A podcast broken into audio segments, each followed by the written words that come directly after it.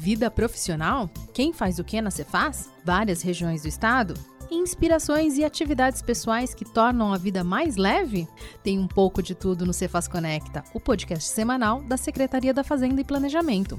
Segunda temporada no ar e o nosso objetivo vocês já conhecem. Queremos conectar os servidores por meio de suas histórias. No nosso bate-papo, procuramos conhecer um pouco mais de cada convidado, destacando sua atividade na Cefaz e curiosidades sobre a sua vida fora do ambiente de trabalho. Então, separe uns minutinhos do seu dia e venha se conectar com a gente. Olá, eu sou Amanda Barbosa da Ascom. Estamos começando mais um episódio do Cefaz Conecta. A convidada de hoje vai contar como é o dia a dia na AFTE, da Coordenadoria de Administração Tributária, CAT. Além disso, ela ensina crochê pelo Qualivida na Cefaz, prática que ela traz desde os 10 anos de idade. Mas ela vai contar as dificuldades enfrentadas para aprender, já que ela é canhota, e ela vai falar também como que isso a impulsionou a ensinar as pessoas. Falando em ensinar, a nossa convidada contará uma história inusitada onde ela ensinou uma jovem a ter essa habilidade. Além do crochê, nas horas vagas ela gosta de fazer macramê, tricô, cuidar das plantas e ainda faz pães de mel e trufas. Quer saber mais? Então fique ligadinho que o bate-papo de hoje está muito legal.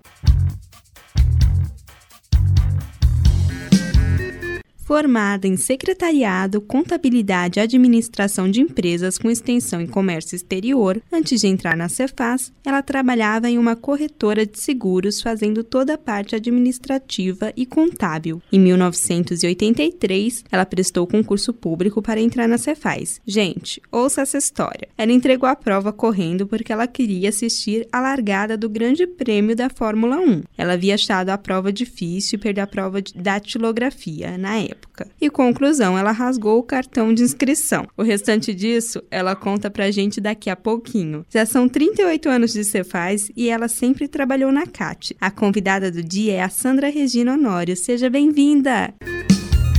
Obrigada, querida. Ô Sandra, conta pra gente. Nós estamos aqui curiosos em saber sobre essa história em que você rasgou o cartão de inscrição do concurso. Eu sempre gostei de Fórmula 1. O dia da prova, eu não lembro bem o dia, mas era o dia do Grande Prêmio no Brasil, que o Nelson Piquet provavelmente seria campeão. Eu fui fazer a prova de má vontade, porque como eu trabalhava num local que eu gostava muito, mas aí tinha dias que o meu diretor falava, ah, tem que abaixar essa folha de pagamento, que está muito alto. Pensei, esse homem vai me mandar embora por cada dia. Prestei esse concurso, não foi de vontade, embora eu sempre fui apaixonada pelo prédio da Secretaria da Fazenda. Fui fazer a prova, li a prova, fiz a prova correndo, achei alguma coisinha meio difícil, mas nem voltei atrás para refazer. Fui a primeira a entregar, assisti o prêmio, e toda semana eu olhava para ver se eu tinha passado ou não, porque tinha que ser feito o teste de datilografia. Toda sexta-feira eu ligava na fazenda. Conclusão, a sexta-feira que eu não tive tempo de ligar foi a prova. Liguei lá para saber, a prova já foi, você perdeu a prova. Eu fiz, ah, tá bom, cheguei em casa, rasguei o cartão. Passaram um mês, dois meses, eu nem lembrava mais. Um dia o Nivaldo, que trabalhava para eu comparecer, porque eu tinha que ter três exercícios, ia tomar posse primeiro. Mas eu perdi o cartão, eu não fiz a prova de datilografia. Não, não se preocupe. A prova de datilografia, no, no teu caso, que você foi bem na prova, eu fiz, pensei comigo, como bem não fiz nada. Bom, conclusão. Fui, meu diretor na outra empresa não queria me liberar, pedi prorrogação de prazo, saí de lá,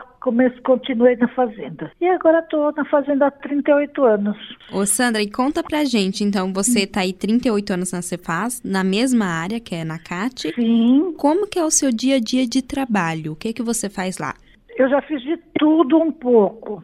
Eu já fui diretora de serviço, antes eu fui diretora substituta, fazia frequência diárias, reservava passagens, fazia o adiantamento. Sempre fiz isso. Quando virou assistência, algumas coisas nós não fazemos mais. E a minha rotina é essa: frequência, adiantamento, reserva de passagem, cuidar dos meus meninos, porque eu sou a mais velha de todos eles. Eu faço inclusive cafezinho. Agora, com a pandemia, está tudo meio afastado, mas nós não nos desligamos. A gente tá fazendo home, né? Mas a gente conversa, bate papo, do mesmo jeito. E eu gosto muito do que eu faço. Ah, que bacana. Então é um dia a dia aí bem agitado. E bem agradável.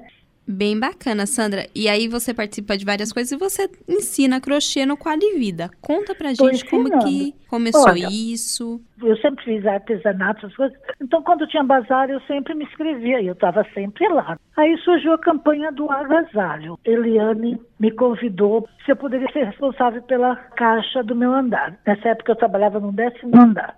Eu fiz sim.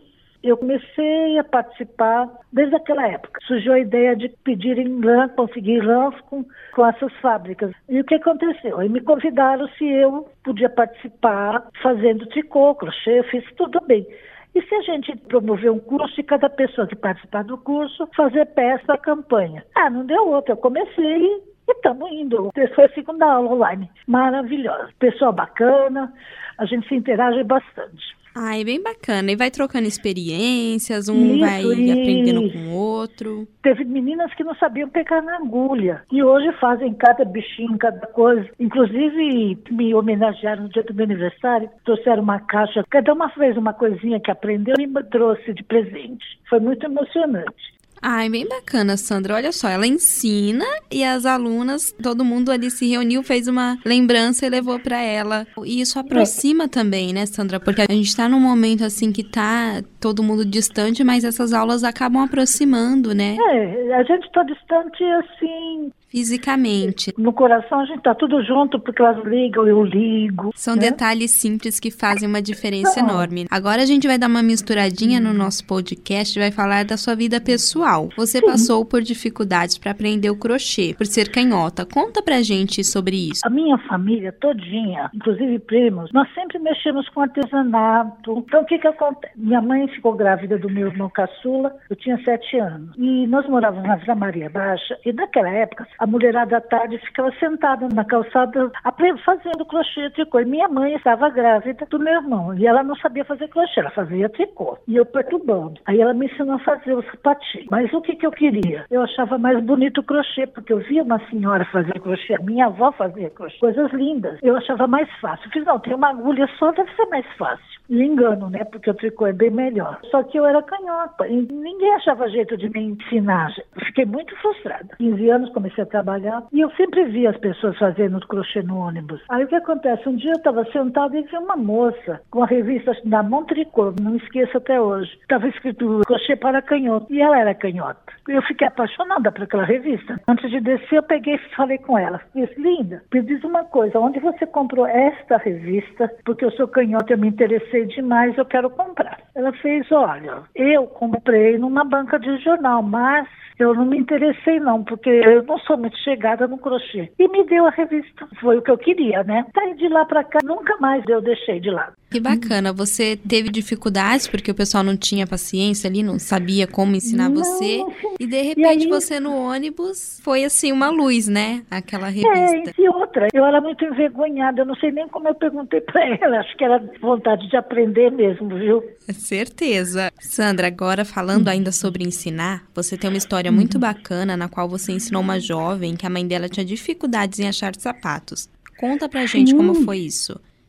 Foi assim, eu trabalhava na Diplat na época, aí a Sônia trabalhava com a gente, eu tenho amizade com ela até hoje, e o que acontece? A mãe dela tinha um problema na perna, não sei se era elefantíase, o que que era, não tinha sapato para ela. E um dia a Sônia chegou para mim, eu estava fazendo crochê, como eu fazia no almoço, estava fazendo sapatinho para minha sobrinha de crochê, com solinho e tudo. Ela fez para mim, você não faz sapatinho desse para minha mãe? Ela contou que a mãe dela tinha. Aí eu fiz para ela assim, faço. Que número que sua mãe calça, vê a cor que ela quer. Então vamos fazer assim, eu faço sim, mas eu faço um e você faz outro. Ai, não, não vou conseguir. Eu fiz, vai, consegui sim, por que não? Você não gosta dessas coisas? Ela fez, gosto. Aí no dia seguinte, dava eu e ela para 25 de março, compramos solado, compramos linha e compramos agulha para ela. Aí ensinei ela a fazer é claro que o primeiro que ela fez não ficou bom, porque ninguém faz as coisas bonitas na primeira vez. Mas aí ela fez, para a mãe ficar em casa, eu fiz também sair, ficou uma gracinha. Aí o que acontece? Ela foi embora da secretaria, foi para o litoral. Um dia ela me liga e fala: Ai, Sandra, você não quer me ajudar num tapete que eu estou fazendo para vender? Aí eu comecei a ensinar ela por telefone fazer as coisas e ela vendeu muita coisa. Hoje ela está aposentada, mas a gente se fala praticamente uma vez por mês. E foi assim, foi emocionante, porque além de ensinar ela, a mãe dela usava nossos sapatinhos. Nossa, que história emocionante. Você ensinou porque a mãe tinha dificuldades ali para encontrar sapato. Foi uma, uma troca, amiga. né, Sandra? Eu faço, mas vamos aprender também. Foi uma forma de você ajudá-la também, que hoje ela É. continua seguindo. Além do crochê, você faz tricô, né? Faço tricô, faço macramê, eu bordo, eu pinto pano de prato, faço bico. E fala pra gente, como que é a arte do macramê? O macramê, ele é feito com barbante fios. É, é entrelaçado, você faz, você laça né, ele. Tem quatro nós básicos. E com esses nós você vai criando. Você faz painéis, você faz cinto, você faz tiara. Tudo com nós.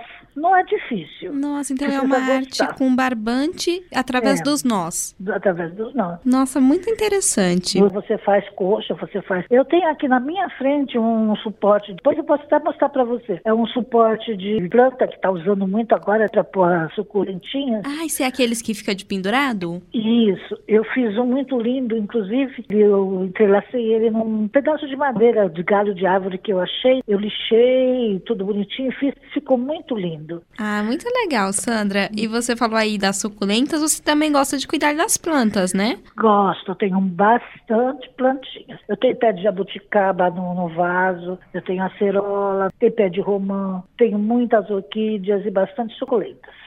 Bem legal, Sandra. E você também, além do, das plantas, dos artesanatos, você também se dá bem na cozinha. Faço bastante coisa, eu cozinho bastante, faço torta, bolo, mas o forte é o pão de mel e as trufas, que eu participo das feiras aí também.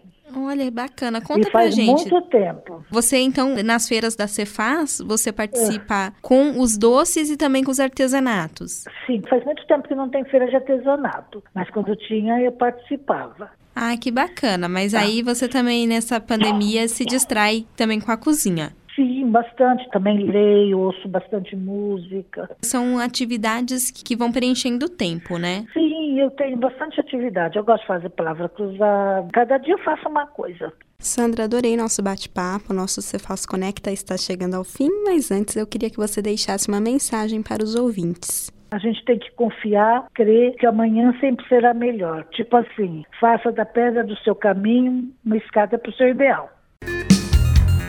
Esse foi o Cefaz Conecta dessa semana. Espero que vocês tenham gostado da história da Sandra e se inspirado nos trabalhos manuais, na cozinha ou cultivando a natureza. Deixa a gente se conectar com você também. Manda sua história para cá, imprensa@fazenda.sp.gov.br, que nós e a casa toda vamos adorar conhecer você melhor. Um beijo, se cuidem e até a próxima.